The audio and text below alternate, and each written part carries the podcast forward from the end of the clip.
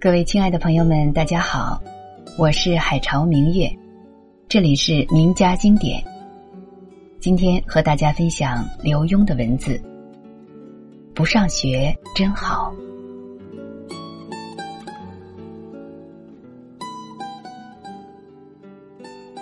傍晚，下雪了，你不停的跑到窗前张望，边看边顿脚。为什么不下大一点？你喜欢看大雪呀？我过去问你。我喜欢不上学。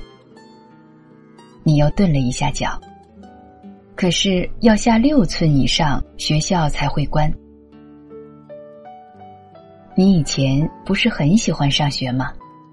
我笑笑。记得以前放假放长了，你还不高兴。可是我现在不喜欢上学了，我喜欢在家。听你这么说，我一点也不惊讶，因为我像你这么大的时候，也不喜欢上学。刮台风，大人都操心。我却很兴奋，甚至偷偷祈祷：台风可别转向，风雨也最好大一点。电线被吹断了，更棒，在烛光前可以做各种手影，烛光下可以讲鬼故事。如果台风不过去，明天不用上学，今天还能晚睡觉。当我将这往事说给你听的时候，你笑了，说中你的心了，对不对？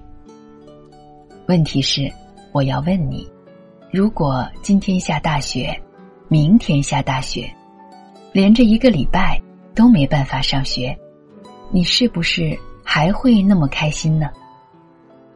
恐怕就不开心了，对不对？为什么？因为功课耽误太多了，因为会好久看不到同学，想上学又不想上学，这有多矛盾呢？但是我要说，这并不稀奇，因为我们每个人都活在类似的矛盾当中。好比我们去旅行。刚出发的时候真兴奋，天天四处玩，天天吃餐馆但是渐渐的，我们开始想家。当家门近了，又会说：“回家了，真好。”你说是不是跟你上学一样矛盾？人的一生都活在这种矛盾当中。人的可爱。也就在有着一动与一静之间的矛盾。小时候，你总想偎在父母的身边，但是，当你长大了，开始往外看，往外跑，愈来愈觉得外面的世界才可爱。如果爸爸妈妈真把你留在身边，不要你长大，不要你上学。你能不跟我们吵，甚至最后爬墙跑掉吗？记得你哥哥在哈佛心理系的时候，曾经做了个试验。他们把盐、糖、面、青菜，各种好吃与不好吃的东西，摆在许多幼儿面前。那些娃娃自己用手抓抓这个，抓抓那个，放进嘴里。有些东西，譬如盐，娃才放进去就吐出来，甚至气得哭。问题是，经过长期观察，发现那些娃娃虽然不爱吃，但如果是身体需要的，他们到最后还是会忍着咸，忍着苦，往嘴里送。读书也一样。是人的本能。你可能因为考试太多、功课太多、压力太大，或学的东西太枯燥，而不想上学。但是真给你自由，后来你却可能自己去求学。你不是读过许多小牧童、小乞丐，躲在私塾门外偷听的故事吗？没人逼他们念书，他们正该高兴啊，为什么反而要偷偷学呢？在英国有个下山学校更有意思。他们随便孩子，要上课就上课，不想上课就出去玩耍。可是经过一段玩耍之后，绝大多数的孩子都回到了教室。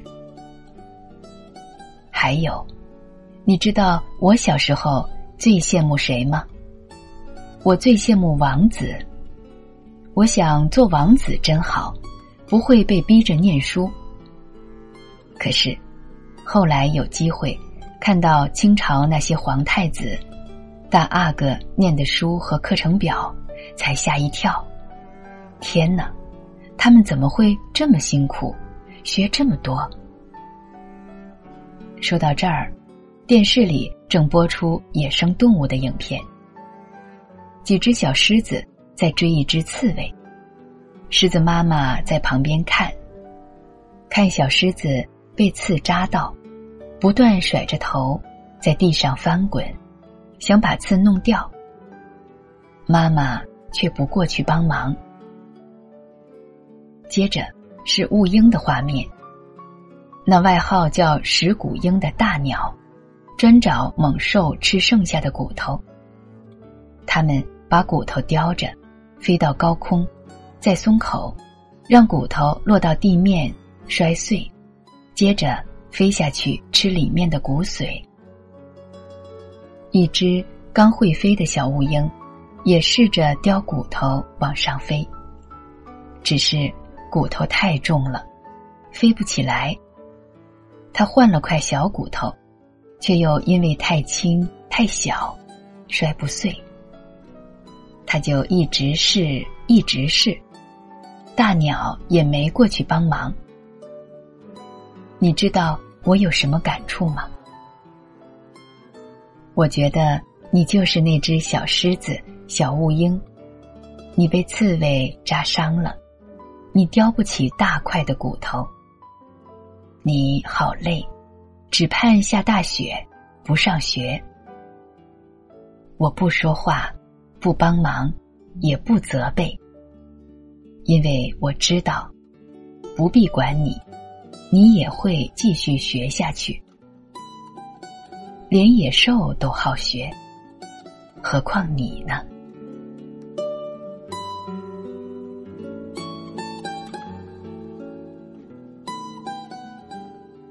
好的，以上就是今天的节目内容。这里是名家经典。我是海潮明月，感谢各位听友的收听与关注，我们下期节目再会。